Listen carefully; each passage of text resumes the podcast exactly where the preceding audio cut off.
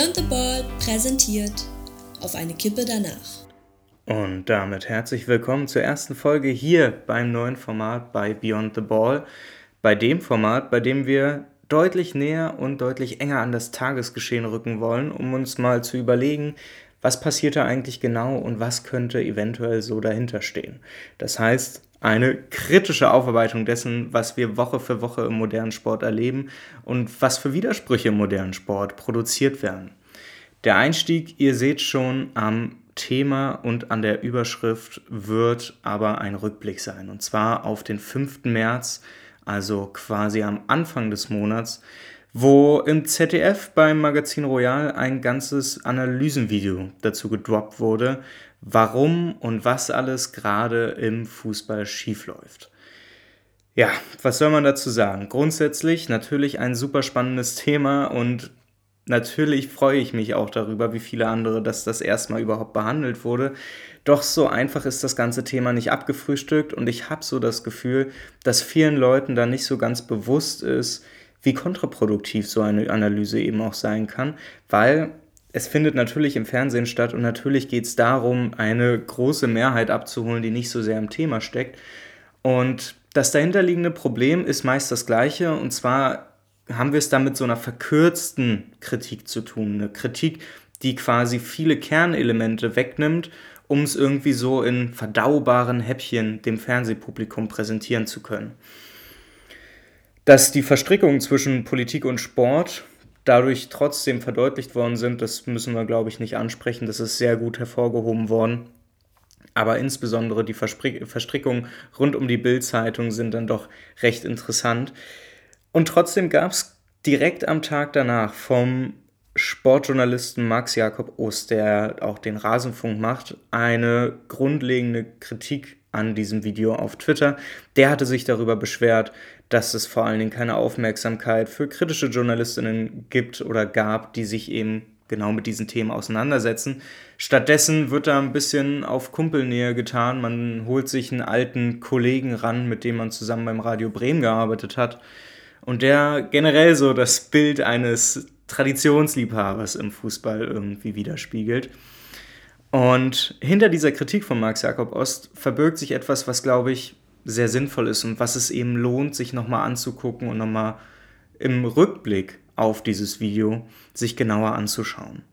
Und zwar, wie schon gerade angesprochen, diese verkürzten Analysen, die haben natürlich einen guten Sinn. Wir müssen nicht darüber reden, dass es eine unfassbar schwierige Aufgabe ist, die eben allen Leuten, die im journalistischen Bereich zukommt, eben die Frage ist, wie kriege ich diese kom komplexen Themen dann so vermittelt, dass das ein größeres Publikum interessiert. Und natürlich mag das schwer sein, vor allen Dingen dann, wenn man kritisch über Dinge berichtet und eben auf größere Zusammenhänge, strukturelle Probleme aufmerksam machen möchte, weil da braucht man dann ein bisschen mehr als nur irgendwie den einen Dude, den man nicht mag, oder die eine Politikerin, auf die man sich stürzen kann, wo man dann direkt Emotionen loslösen kann. Es braucht eben ein bisschen mehr, es braucht tiefer gehende Arbeit. Das Problem bei diesen Analysen, die wir vor allen Dingen im Magazin Royal öfter immer mal wieder sehen, ist, dass sie wahrscheinlich eine gute Idee sind, also dass sie auch daraus resultieren, dass man auf Probleme eben aufmerksam machen möchte, aber diese verkürzten Analysen, diese Verkürzung das eigentliche Problem ist, weil wir nicht mehr dann darüber reden, dass wir uns mögliche Analysen in der Gänze angucken, sondern dass man darauf verzichtet, weil man ja irgendwie immer das Argument hat, man muss ja sich verkaufen können. Ich glaube, das ist gar kein Widerspruch, aber das ist vielleicht nochmal für das Ende des Podcasts besser. Denn zum Anfang soll es darum gehen, warum verkürzte Analysen, die sich auf Einzelpersonen konzentrieren, anstelle auf Strukturen, wertlos sind. Und das meine ich ganz im Ernst und das ist keine groß gegriffene These. Ich glaube, dass Böhmermanns Analyse in diesem Punkt kontraproduktiv ist für das, was wir alle bekämpfen wollen und das ist der marktkonforme Sport. Ich glaube, dass diese verkürzte Analyse, die sich mehr mit Personen auseinandersetzt und anders rangeht, tatsächlich nicht nur nicht gut ist inhaltlich einfach und dadurch eben Leute zwar zum Thema bringt, aber ihnen nicht deutlich macht, worum es hier geht, sondern dass es tatsächlich kontraproduktiv ist und den marktkonformen Sport, den modernen Sport tatsächlich schlussendlich schützt.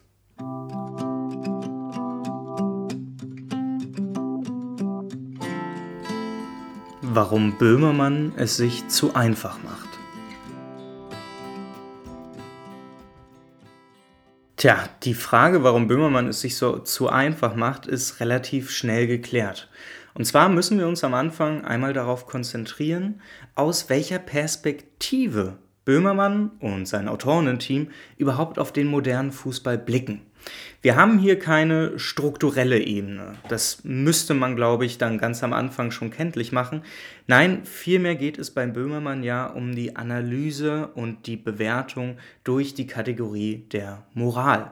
Wenn wir auf Einzelpersonen gucken und wenn wir uns Analysen äh, zurechtnehmen, die dann wirklich sich nur auf einzelne Leute konzentrieren, die dann eventuell zum Teil auch symbolisch für irgendwas Großes stehen, aber eben doch nur die einzelnen Personen mit ihren Handlungen im Fokus stehen, dann ist es schwierig zu sagen, dass wir nicht mit einer Kategorie der Moral äh, beurteilen. Das Problem ist nicht, dass Böhmermanns Team das nicht will, oder dass sie versucht haben, nicht versucht haben, das irgendwie strukturell darzulegen, das ist, glaube ich, gar nicht das Problem. Das Problem ist tatsächlich allein die Herangehensweise. Es ist immer schwierig, wenn man sich Einzelpersonen rausnimmt, um dann irgendwie dann doch mit dem Finger auf alles zeigen zu wollen. Und die berühmt-berüchtigten Football Leagues vom Spiegel zeigen das recht eindrucksvoll. Das Buch, oder ich glaube mittlerweile sind es die Bücher und das Investigativteam dahinter, haben definitiv den Anspruch, den modernen Sport in all ihrer Profitgier zu entlarven. Das Problem ist bloß, dass sie in ihrer Untersuchung zwangsläufig sich eben mit Einzelpersonen auseinandersetzen müssen. Das heißt, die Frage, warum hat Lionel Messi irgendwie Steuern hinterzogen, wo hat er das gemacht und wie sieht das äh, System dahinter aus, wie er da die Steuern irgendwie versteckt hat.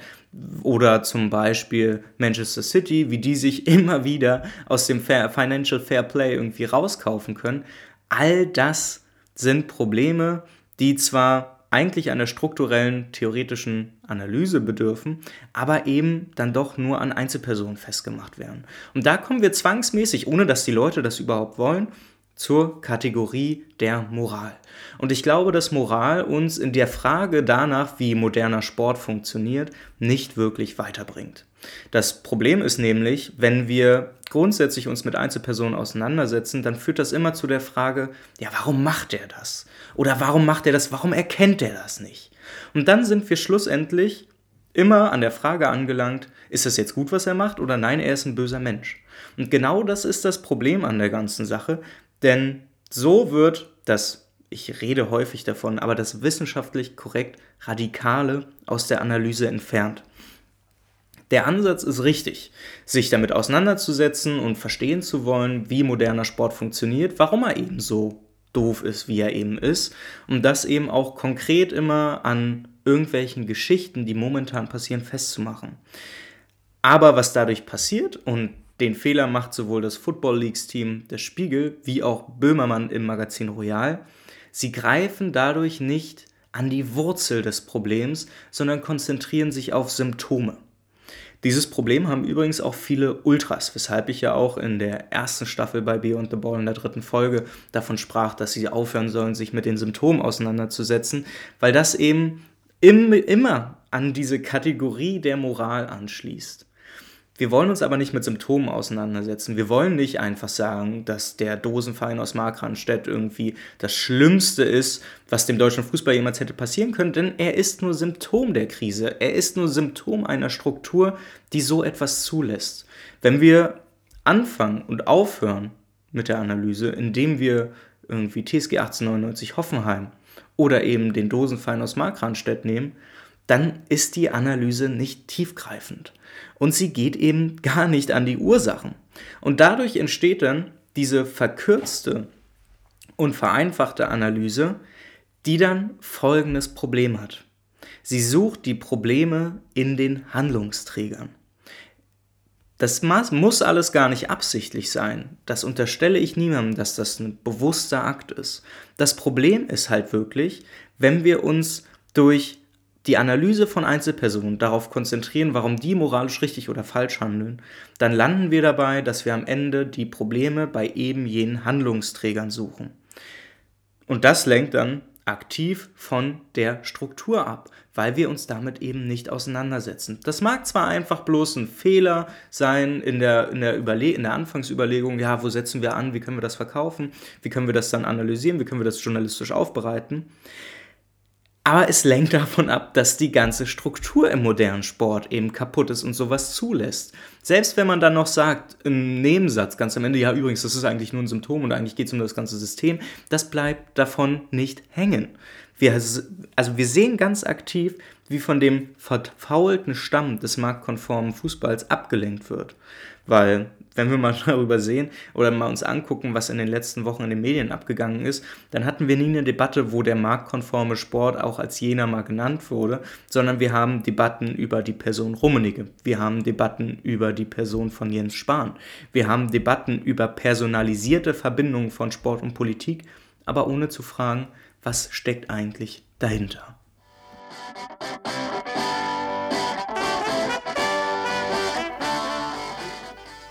Böhmermann sichert den marktkonformen Fußball. Tja, wenn wir darüber reden, dass Böhmermann den marktkonformen Fußball sichert, dann müssen wir an dieser Stelle uns, glaube ich, ein bisschen Hilfe holen. Und zwar mal wieder aus der politischen Theorie. Wenn wir in der politikwissenschaftlichen Literatur uns die Frage stellen, warum so eine verkürzten Analysen auftreten können, dann landen wir schnell bei dem Modewort linksliberal. Das Wort linksliberal dürften viele schon mal gehört haben. Da bezeichnen sich grundsätzlich viele Leute grundsätzlich gerne damit, die die Verhältnisse, die bürgerlichen Verhältnisse so nicht angetastet sehen wollen, aber eben doch sehr progressiv sein möchten. Man könnte zum Beispiel sagen, dass der Taz in, dass die Taz in ihrer Grundausrichtung durchaus linksliberal ist. Auch wenn viele Leute hier unterstellen, dass sie möglicherweise dann doch linksradikal wären. Natürlich, einzelne KolumnistInnen sind das eventuell. Die Stoßrichtung der Zeitung ist das definitiv nicht mehr. Bei Linksliberalen ist das Interessante, dass sie die grundsätzliche Struktur, wie unsere Gesellschaft aufgebaut ist, nicht ablehnen. Das heißt, da geht es nicht um eine materialistische Analyse und die Frage danach, ob wir noch eine Klassengesellschaft haben. Ja, übrigens haben wir. und sich dann damit auseinandersetzen wollen, was das eigentlich heißt. Linksliberale wollen genau diese Fragen nicht stellen, sind ansonsten aber eben auch progressiv eingestellt und zu Teilen natürlich auch emanzipatorisch. Sie haben bloß eben diese gläserne Decke. Und genau das trifft es, glaube ich, relativ gut, wenn wir über Böhmermanns Analyse zum modernen Fußball reden, weil die Frage ist ja eben dann doch, warum habe ich am Anfang die These aufgestellt, dass Böhmis Analyse nicht nur verkürzt ist, sondern am Ende sogar kontraproduktiv ist. Und das dürfte das Spannende sein, wo uns die Literatur helfen kann. Und dafür zum wiederholten Male, ich glaube, es wird langsam zur Standardlektüre hier bei Beyond the Ball und zur wiederholten Empfehlung, lest euch das wirklich mal durch. Johannes Anjo liest Die Transformation der Demokratie. Der hat sich nämlich da genau damit auseinandergesetzt und sich die Frage gestellt, was ist eigentlich so herrschaftssichernd? Sind es konservative Parteien, die ja per se den Ist-Zustand mindestens mal verteidigen wollen, am liebsten noch innerhalb dessen gar keinen Fortschritt sehen wollen. Und wahrscheinlich würden viele immer noch die Frage beantworten, ja, das sind die wesentlichen Punkte, wo das jetzige, der Ist-Zustand geschützt wird. Anjuli hat das aber in den 60er Jahren schon umgedreht und sich die Frage gestellt oder vielmehr die Überlegung äh, gemacht, was ist denn eigentlich, wenn diese Linksliberalen nicht nur in der Sache nicht ganz so weit sind, sondern tatsächlich am Ende das Gegenteil produzieren, nämlich kontraproduktiv sind und dadurch linke emanzipatorische Analysen, Gedanken und auch Bewegungen eben einhegt. Und da ist es ganz interessant, was Anjoli dazu gesagt hat. Er hat nämlich am Ende seiner Analyse in der Transformation der Demokratie von einer pluralen Fassung einer einheitlich gerichteten Politik gesprochen. Was steckt nun hinter diesem Zitat, was uns da so viel weiterbringen kann und soll? Nun, die Frage dahinter ist eigentlich, dass all jene Politik, die wir haben, also die innerhalb dieser bürgerlichen Verhältnisse stattfindet, am Ende nur eine plurale Fassung einer einheitlich gerichteten Politik ist, weil sie die materialistischen Zustände nicht antastet. Das Problem, was jetzt passiert ist, dass wir quasi Böhmermanns Analyse genau da einordnen können, weil sie ist zwar kritisch und sie untersucht viele Dinge, die dann moralisch auch nicht als gut bewertet werden. Das Problem ist aber, dass nie die Frage gestellt wird, des, was steckt eigentlich dahinter? Oder die Frage des, was sind eigentlich die strukturellen Bedingungen, die dazu geführt haben, dass Sport und Fußball in Deutschland im Speziellen zu einem solchen Faktor geworden ist, dass wir marktkonform Fußball haben. Selbst die Frage danach, was es mit der Kapitalisierung ist oder der gemeinhin genannten Kommerzialisierung des Fußballs auf sich hat, die wird nicht angetastet. Das heißt, wir haben hier auf keinste Art und Weise eine wirklich kritische Auseinandersetzung mit dem Thema. Sie wirkt aber so. Und das ist das Interessante und gleichzeitig das Problematische an dem Video von Böhmermann.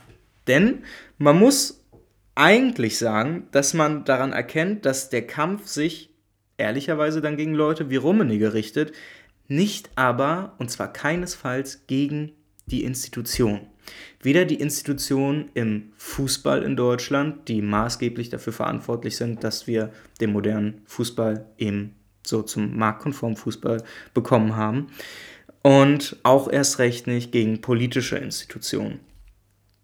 Dann, und wenn das passieren würde, dann müsste man sagen, dass die Analyse sogar nicht nur im guten Sinne radikal ist, sondern ehrlicherweise sogar gegenherrschaftlich, weil man sich eben dagegen richtet, wie momentan die Herrschaftsverhältnisse sind. All das passiert bei Böhmermann aber interessanterweise nicht. Sein Kampf orientiert sich nicht gegen die Institutionen des Fußballs, er konzentriert sich nicht auf die strukturellen Verwicklungen, er konzentriert sich nicht darauf, warum Fußball überhaupt marktkonform ist, was alles dahinter steckt. Nein, er konzentriert sich einzig und allein auf die Person Karl-Heinz Rummenigge. Und das ist es quasi, was es so problematisch macht. Tja, er richtet sich nicht gegen das System und er hilft, dass es reibungslos funktionieren kann. Und genau dieser Schritt, der sich etwas wagemutig anhört, jetzt einfach in der Formulierung, genau das haben eben auch schon WissenschaftlerInnen, TheoretikerInnen vorher schon geschrieben. Und auch hier ist Anjuli wieder eine gute Anlaufstation, weil er das wieder relativ gut zusammenfasst. Und zwar fasst er das auch in der Transformation der Demokratie zusammen, indem er sagt, dass es tatsächlich eigentlich keinen Herrschaftskonflikt mehr gibt, sondern dass über diesen Herrschaftskonflikt, der ganz grundlegend darum geht, wer ist für dieses System und wer will ein anderes System aufbauen, also das, was wir gemeinhin linksradikal nennen, dass das hier gar nicht passiert. Es gibt nämlich an sich nur Führungskonflikte. Anjuli nennt das mit dem Zitat innerhalb eines Systems hingehen Hingegen gehen nur Führungskonflikte vor sich und das ist genau der Punkt, den wir bei Böhmermann beobachten können. Böhmermann versucht gar nicht erst einen Herrschaftskonflikt herbeizuführen und sich die Frage, die ganz praktische Frage zu stellen, warum ist der Fußball so, wie er ist? Und sich anhand dieser Frage zu überlegen, naja, ist das überhaupt gut? Oder müssen wir ehrlicherweise sagen, dass die Strukturen verfault sind? Das wäre ein radikaler Ansatz, aber eben ein korrekter Ansatz, Stattdessen macht er aus diesem Herrschaftskonflikt, den er hätte machen können, einen Führungskonflikt. Ein Führungskonflikt, der sich allein um die Frage dreht, warum Rummenigge und andere Einzelpersonen eben so schlecht handeln, aber ohne die Frage zuzulassen, was das überhaupt mit, dem mit der insgesamten Organisation zu tun hat. Diese, Anjuli nennt es Verschleierung, ist genau das Kernstück der, der Argumentation heute. Denn wenn wir darüber reden, dass der Herrschaftskonflikt und die Frage nach dem Herrschaftskonflikt nicht mehr gestellt wird, stattdessen nur noch einzelne Führungskonflikte stattfinden und die eben als so zum Beispiel mit Einzelpersonen durchgeführt werden, dann wird der eigentlich existierende Herrschaftskonflikt und die eigentliche Frage danach, warum wir modernen Fußball ablehnen müssen, weil es strukturell beschissen ist, dann wird das eben verschleiert. Und das ist dieses Kontraproduktive an Linksliberalen wie Jan Böhmermann und an der Analyse des Magazin Royal. Das ist das Problem, auf das man sich stürzen muss. Und vielleicht das mal als Quintessenz mitnehmen, wenn ihr wieder über solche Analysen redet, wenn ihr solche Analysen seht. Das mag alles sehr interessant sein und wirkt am Anfang auch bestimmt sehr sympathisch. Auch ich habe mich gefreut, als das Böhmermann-Video rausgekommen ist. Aber man muss sich doch immer die Frage stellen, wie genau funktioniert gerade die Analyse, die ich sehe? Von welchen Prämissen geht sie aus? Das heißt, welche Vorgedanken sind da? Warum guckt man sich nur Einzelpersonen an? Wie wirkt das? Und dann kann man schnell die Frage beantworten, ehrlicherweise, so cool ist das Ganze dann eben doch nicht. Und das macht sie eben die ganze Analyse von Böhmermann so problematisch. Ich habe den Titel der Folge damit genommen, dass wir gesagt haben, ganz oder gar nicht. Und ich glaube, das ist tatsächlich ein sehr sinnvoller Titel. Weil wenn man nach dieser Überlegung geht, dann muss man sagen, man kann sich nicht einfach hinstellen und sagen, Mensch, Linksliberale, die sind doch toll, die versuchen, die, die erkennen ja wenigstens die Probleme, die kapieren dann nicht so arrogant gesagt, die kapieren nicht ganz, worum es geht, aber es ist ja nicht so schlimm, weil da, die kann man ja überzeugen oder so. Und ich glaube, das ist sehr naiv gedacht. Wenn wir gute Analysen haben wollen, dann können wir uns nicht mit Halbgaren zufrieden geben und dann sagen, ja Leute, guckt euch Böhmermann an, dann werdet ihr, dann versteht ihr, worum es geht. Nein, verstehen sie eben nicht. Das Problem wird nicht ausgeweitet, es sind Einzelpersonen, die da kritisiert werden und das sorgt eben dafür, dass das Ganze dann am Ende so problematisch ist, weil es eben nicht in die gleiche Stoßrichtung geht, gegen den marktkonform Fußball zu gehen. Ja, das war's schon mit der ersten Folge auf eine Kippe danach. Ich hoffe, es hat euch zum Denken angeregt. Ihr merkt schon, es ist deutlich bissiger, wie die ganze Analyse hier vonstatten geht. Das ist natürlich auch mit dem Hintergedanken getroffen worden, dass wir ein bisschen mehr in die Debatte kommen. Ich möchte gern daran erinnern, wenn euch die Folge gefallen hat, wenn euch generell die Themensetzung hier beim Podcast gefallen, teilt den Podcast sehr gerne. Ähm, anders als viele Leute denken, ist es tatsächlich für Podcasts nicht das Wichtigste, Feedback zu erhalten und 5-Sterne-Bewertung irgendwo zu bekommen, sondern das Beste ist es, wenn man konstant quasi neue HörerInnen hat. Das Ganze funktioniert natürlich nur, wenn der Content, der hier produziert wird, überzeugend ist. Deshalb gebt mir gerne Feedback. Ich freue mich da wahnsinnig drüber. Gerne bei Twitter unter dem moderner Sport oder bei mir persönlich unter r-molter. Und wenn euch noch wer einfällt, der eventuell den Podcast mögen könnte, sagt denen doch einfach Bescheid. Lasst sie mal reinhören. Ich glaube, es ist keine schlechte Idee. Wir hören uns dann nächste Woche wieder. Bis dahin bleibt mir nur übrig, euch zu wünschen, dass ihr gesund bleibt. Und vergesst bitte nicht, es ist hier auch formatgebend auf eine Kippe danach. Damit sollen aber nicht nur Tabakkippen gemeint sein. Legalisiert all das Zeug endlich in Deutschland, überall. Und damit nochmal Shoutout an Clemens und Ronny78. Wir hören uns nächste Woche wieder. Mir heute verdient. Ja, uh, lecker, lecker, Mann, wie das riecht. Aha, alles dufte dicker, wie du.